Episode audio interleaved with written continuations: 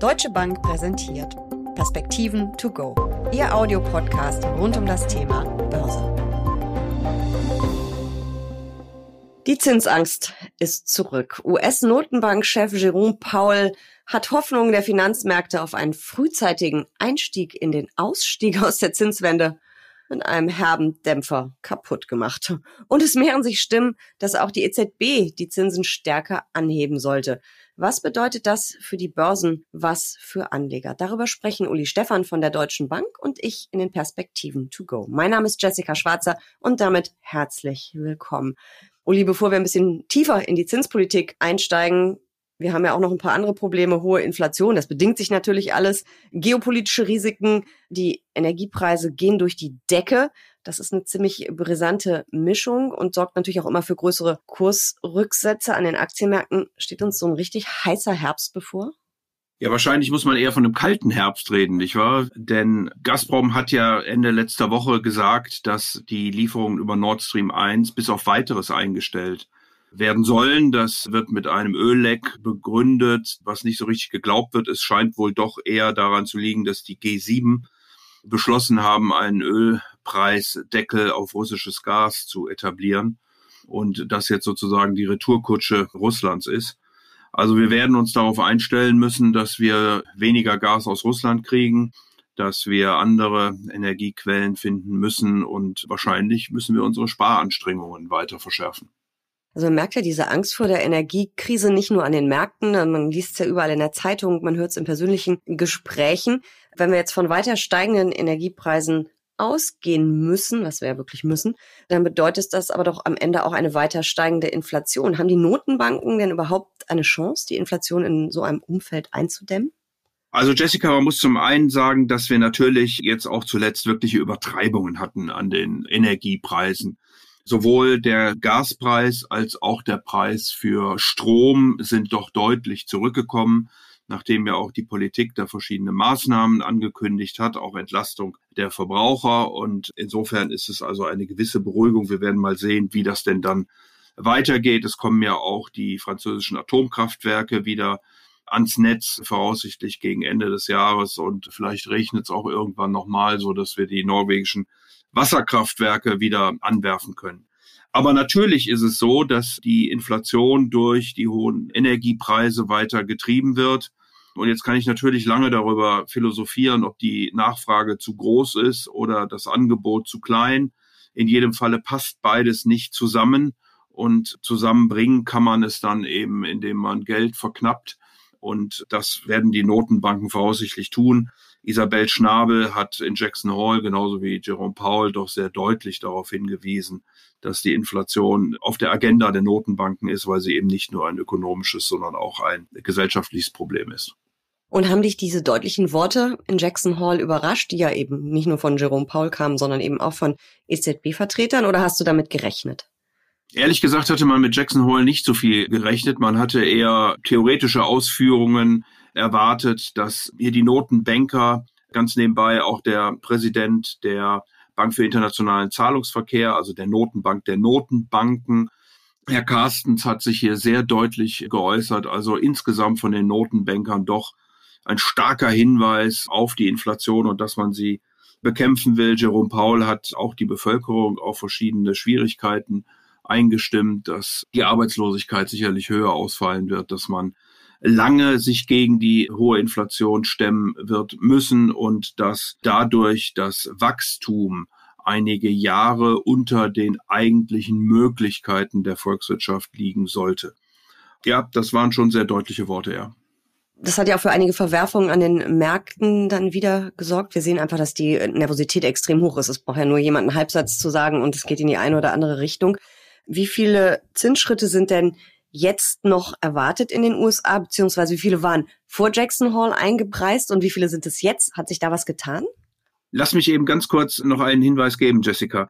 Es ist ja so, dass die Notenbanken natürlich die großen Spieler hier im Markt sind, die großen Akteure, nicht nur weil sie wichtig sind und weil sie den Preis des Geldes bestimmen, sondern weil sie natürlich auch ein Riesenportfolio mittlerweile an Anleihen haben.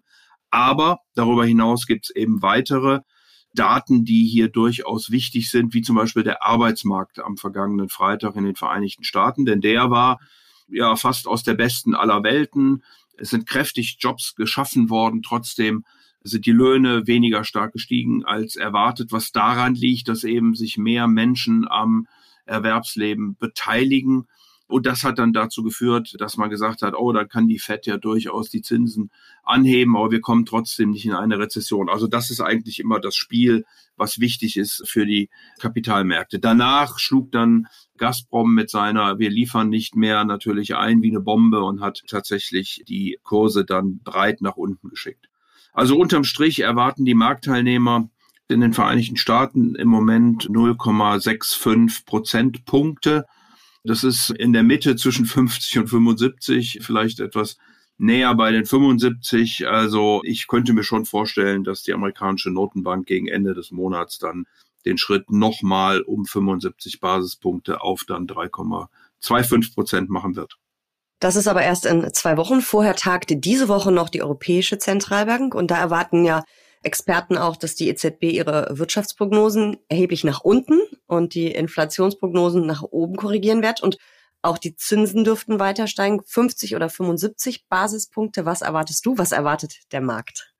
Also ich erwarte tatsächlich hier 75 Basispunkte, damit die Europäische Zentralbank auch ein deutliches Zeichen setzen kann und wird auch Richtung Euro, denn ein stärkerer Euro würde natürlich auch auf der Importseite helfen. Der Markt preist im Moment 67 Basispunkte, liegt damit noch ein bisschen näher an den 75 als in den Vereinigten Staaten von Amerika. Also ich könnte mir gut vorstellen, dass die Europäische Zentralbank nach den Äußerungen, die wir da zuletzt gehört haben, aus der Notenbank einen Schritt von 75 Basispunkten gehen wird. Und dann sind ja weitere Zinsschritte wohl auch im Oktober und Dezember zu erwarten, oder? Ja, die Europäische Zentralbank, so preist es zumindest der Markt, sollte dann durchaus weitere 100 Basispunkte zulegen. Also möglicherweise nochmal zwei Zinsschritte mit 50 Basispunkten machen und im Sommer des nächsten Jahres bei zweieinhalb Prozent liegen. Also das ist sicherlich noch ein weiter Weg von im Moment null für die Einlagensätze auf dann zweieinhalb Prozent. Aber nochmal, die Inflation ist eben auch bei 9,1 Prozent und die Notenbanker haben offensichtlich erkannt, dass es eben doch große Probleme für die Wirtschaft und vor allen Dingen auch für die privaten Haushalte mit sich bringt. Ich habe sogar gelesen, dass in knapp der Hälfte der Länder der Eurozone die Inflation sogar über 10 Prozent liegt, teilweise sogar deutlich drüber. Also da ist wirklich Druck da auf die EZB. Du hast gerade schon den Euro angesprochen. Da erwarten Investoren ja auch ein glaubwürdiges, ein starkes Bekenntnis zum Erhalt der Währungsstabilität, weil der Euro ja auch aus verschiedenen Gründen gerade massiv unter Druck geraten ist. Was bedeutet denn das eigentlich für die europäische Wirtschaft, für die Unternehmen, für die Verbraucher? Also ich würde zunächst mal davon sprechen, dass der Dollar vor allen Dingen eine echte Stärke zeigt, was daran liegt, dass nicht nur die Zinsdifferenzen sehr groß sind zwischen Europa und den Vereinigten Staaten, sondern auch der Dollar als der Hort der Sicherheit angesehen wird. Und man kann sich ja vorstellen, dass sicherlich auch viele Ex- Öl exportierende Länder gutes Geld verdienen und dieses dann zumindest in Teilen eben in US-Dollar anlegen und dann wird der Dollar immer wieder nachgefragt und das stärkt natürlich dann die Währung.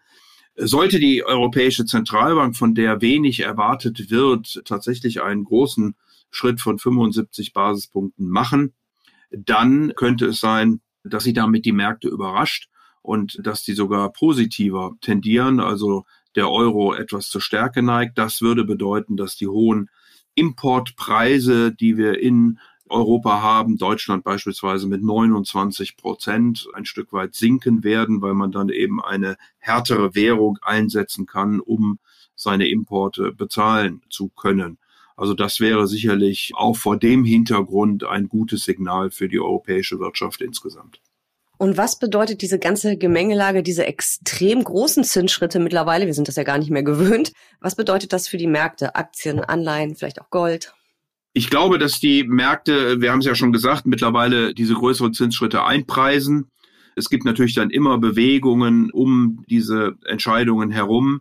Aber die kurzfristigen Zinsen werden sicherlich steigen, auch weiter steigen. Wahrscheinlich wird es auch die langfristigen Zinsen noch ein Stück weit weiter nach oben treiben. Die Inflationserwartungen sollten runterkommen, damit die Realverzinsungen ein Stück weit steigen. Gold und wegen Opportunitätskosten wahrscheinlich nicht so sehr gefragt sein. Was meinst du mit Opportunitätskosten?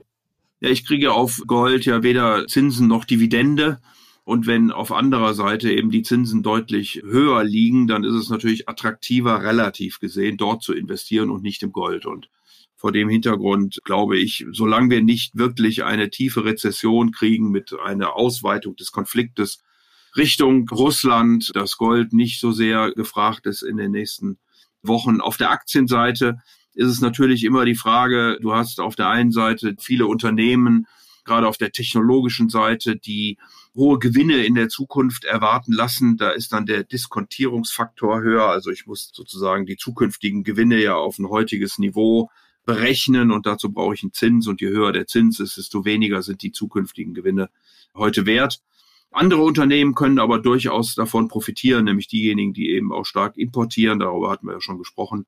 Und ich glaube, insgesamt trägt eine Notenbank oder die Notenbanken, die gegen diese hohe Inflation vorgehen, schon eher zur Abbau der Unsicherheit und zu einer gewissen Beruhigung bei. Das heißt, uns steht kein heißer Herbst bevor oder anders gefragt, was mache ich als Anlegerin Augen zu und durch, wenn ich bisher nichts gemacht habe? Oder soll ich dich doch noch die eine oder andere Position vielleicht zumindest absichern?